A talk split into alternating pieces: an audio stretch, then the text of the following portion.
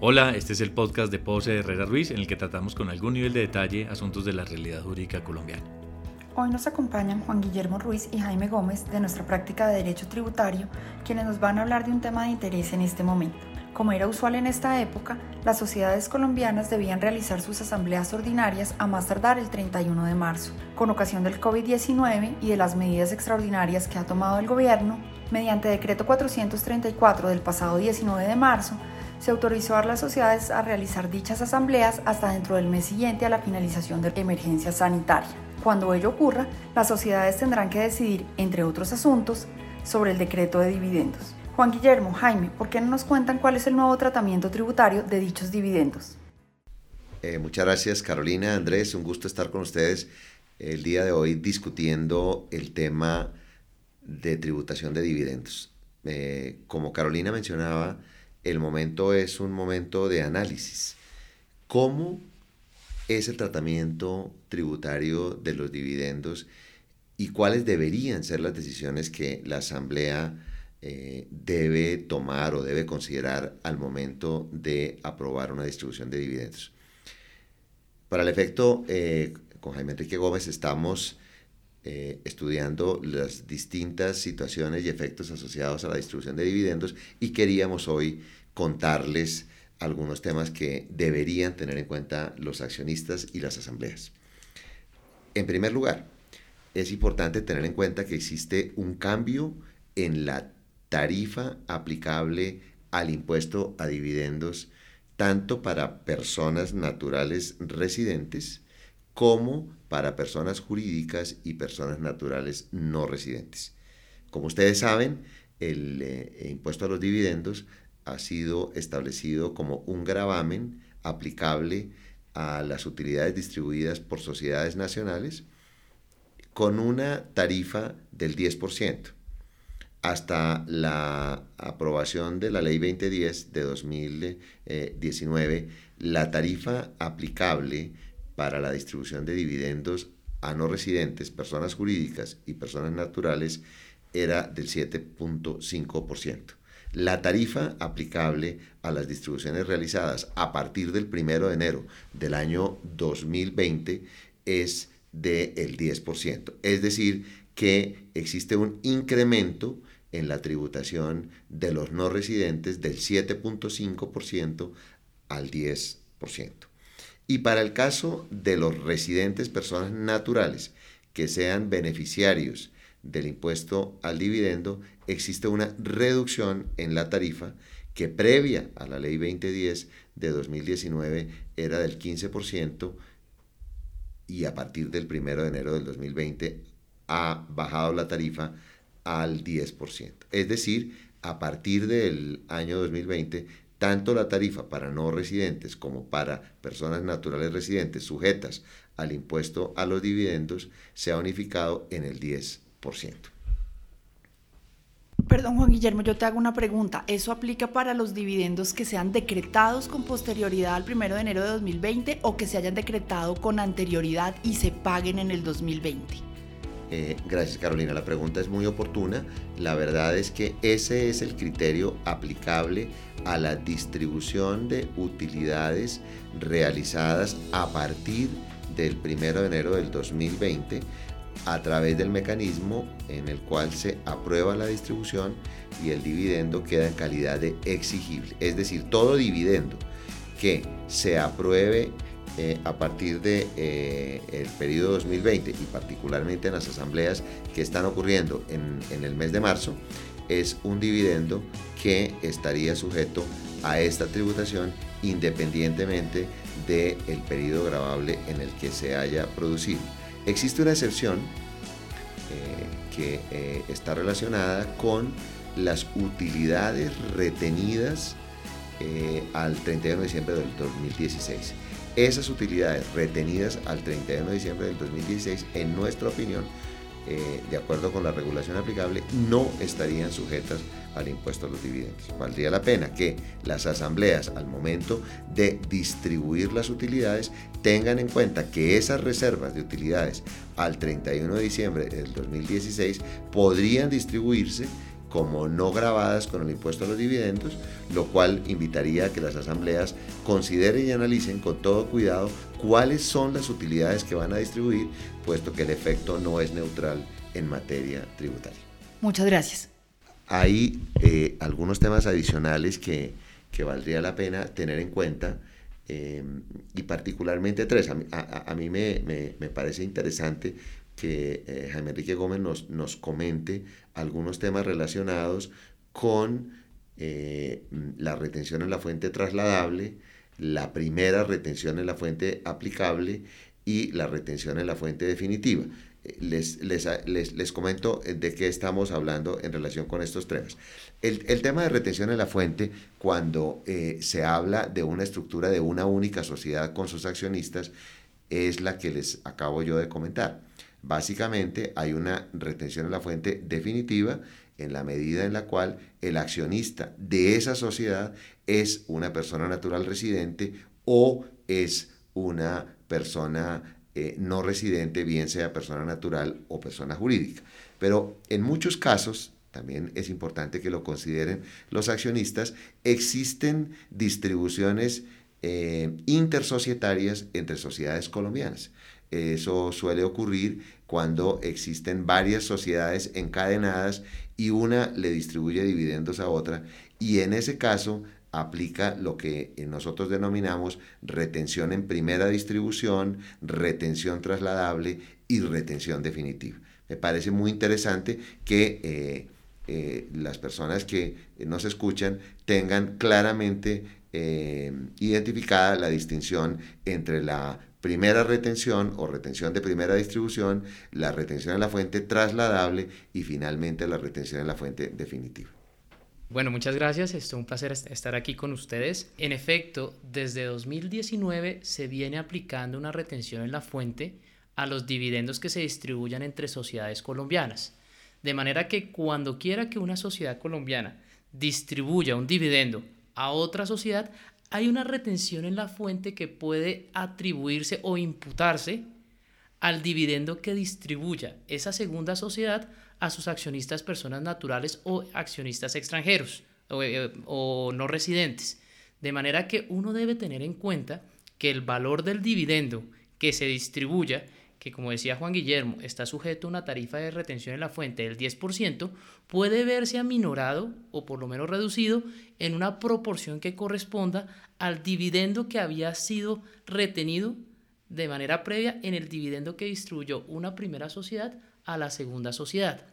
Todavía estamos en espera de un decreto reglamentario que aclare la forma de hacer la proporcionalidad, pero podemos ver desde este momento la posibilidad de que existan dificultades en torno al tema de la proporcionalidad del dividendo, de la retención atribuible y también de la marginalidad cuando quiera que las sociedades que estén en niveles superiores tengan sus propios dividendos.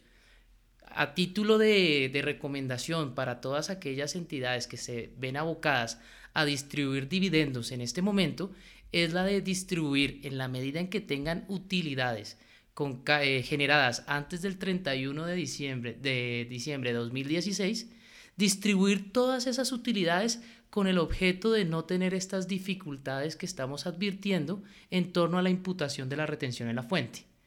Para, para aquellos que no tengan esta, esta, esta posibilidad o estas utilidades, valdría la pena hacer un análisis para ver cómo se puede hacer esa imputación de retención en la fuente. Y un comentario que yo agregaría en relación con este punto que menciona eh, Jaime Enrique es que para la correspondiente sociedad determinar su posición en la cadena de distribución de dividendos es fundamental.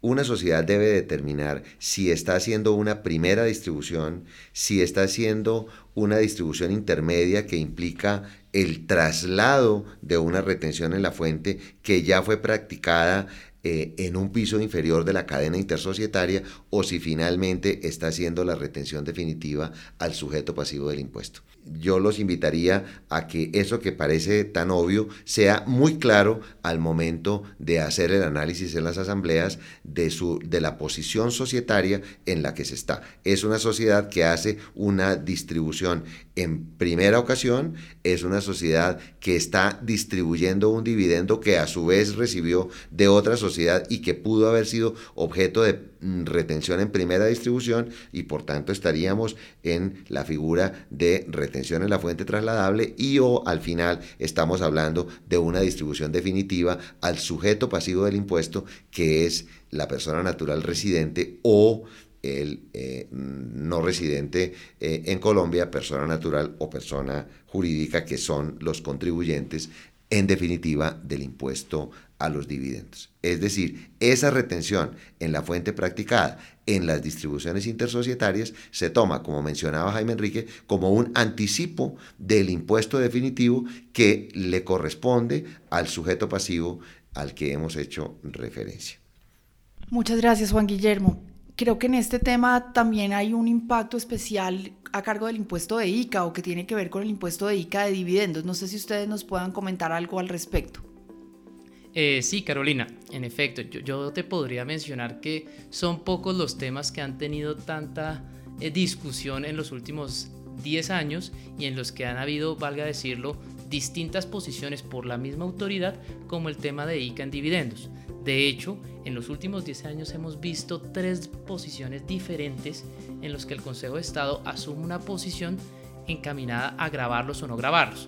Empezó diciendo que en la medida en que se trataban como dividendos derivados de acciones que no estaban asociadas al objeto principal de la sociedad, no estaban grabados. Posteriormente cambió su posición para mencionar que en la medida en que sean acciones que sean poseídas por la sociedad o la persona como activos fijos no daban lugar al impuesto de industria y comercio sobre esos dividendos para tener la posición actual que ha sido como un péndulo decir que sí están grabados siempre y cuando se demuestre que hay una habitualidad en la inversión en sociedades. De manera que hoy en día para todas aquellas entidades o personas que tengan inversiones en distintas sociedades, existe un riesgo alto de, que la autoridad eh, municipal les exija el pago del impuesto sobre el monto total de los dividendos y valga decirlo, en el caso de, de las sociedades que están domiciliadas en, en, municipios que tengan previsto el régimen de retención en la fuente a título de ICA, también se les aplicará esa retención. Jaime, tú haces referencia a personas que habitualmente, usaste la expresión habitual y también usaste la expresión que tengan acciones en varias sociedades. No sé si la autoridad ha definido esa habitualidad, a qué se refiere, cuántas sociedades o si eso es discrecional. Dos es suficiente en algún caso, cuatro, seis, no sé. Sí, muy buena pregunta, Carolina. Esa es una, la misma pregunta que nosotros nos hemos formulado porque la, la, posición que ha eh, evidenciado el Consejo de Estado, eso no ha sido claro. Por lo cual uno debería partir de una base y es que la habitualidad tiene dos componentes. Uno es la frecuencia con la que se realizan las inversiones y también el tiempo en el que se realicen. De manera que si yo hago dos inversiones en un año, puedo tener eventualmente la categoría de habitual. Sin embargo, si tengo dos inversiones en 20 años, creo que es difícil que pueda uno decir que hace este tipo de inversiones de manera habitual. Sin embargo, es un tema que, sobre el que no existe ninguna normativa que lo aclare y la posición del Consejo de Estado no ha sido clara al respecto. Muchas gracias, Jaime. De pronto, Carolina, si, si, si me permites, yo quisiera complementar eh, lo que nos explica eh, Jaime Enrique en relación con el cambio de la jurisprudencia en materia de ICA en dividendos eh, agregando lo siguiente. Ha, sido tradicional y los inversionistas hemos entendido por mm, un buen número de años, siguiendo la línea jurisprudencial anterior, que el inversionista que tiene o que tenía contabilizado sus inversiones como activos fijos en otras sociedades, podía entender que ese ingreso asociado a ese dividendo distribuido para efectos del impuesto de industria y comercio eh, eh, era un ingreso no sujeto al impuesto eh, municipal de industria y comercio. La verdad es que la nueva jurisprudencia, como muy bien explicaba Jaime Enrique, básicamente determina que ya no es si el activo se contabiliza o se trata para efectos fiscales como un activo fijo o como un activo movible, sino que en realidad lo que determina es la habitualidad, el profesionalismo con el que se realizan esas inversiones, lo cual significa un cambio sustancial en la doctrina de eh, ICA en, dividendos, que naturalmente debe ser tenido en cuenta eh, para efectos del cumplimiento de las obligaciones en los distintos municipios en los que eh, se encuentra el domicilio de las sociedades que, que están distribuyendo los correspondientes dividendos. Creo que ese es un elemento eh, importante y agradecemos que nos hayan dado la oportunidad de conversar hoy con ustedes sobre estos dos temas, el de retención y tributación de dividendos y el de ICA en, en materia de dividendos. Pues muchas gracias Juan Guillermo, Jaime, por haber tenido la oportunidad de discutir este tema que definitivamente cobra mucha vigencia en estas oportunidades en las que estamos próximos a las asambleas. Nuestra invitación a todos nuestros oyentes es que tengan mucho cuidado al momento de decretar los dividendos con estas recomendaciones que nos han hecho Juan Guillermo y Jaime. Y pues bueno, nos veremos en una próxima oportunidad. Creo que el tema tributario da para muchas más intervenciones, así que nos estaremos reuniendo próximamente para tratar otros temas de actualidad. Al acceder a este podcast, usted reconoce que su contenido y su diseño son propiedad de Pose Herrera Ruiz. La información, opiniones y recomendaciones contenidas en este podcast no tienen como propósito dar asesoría legal.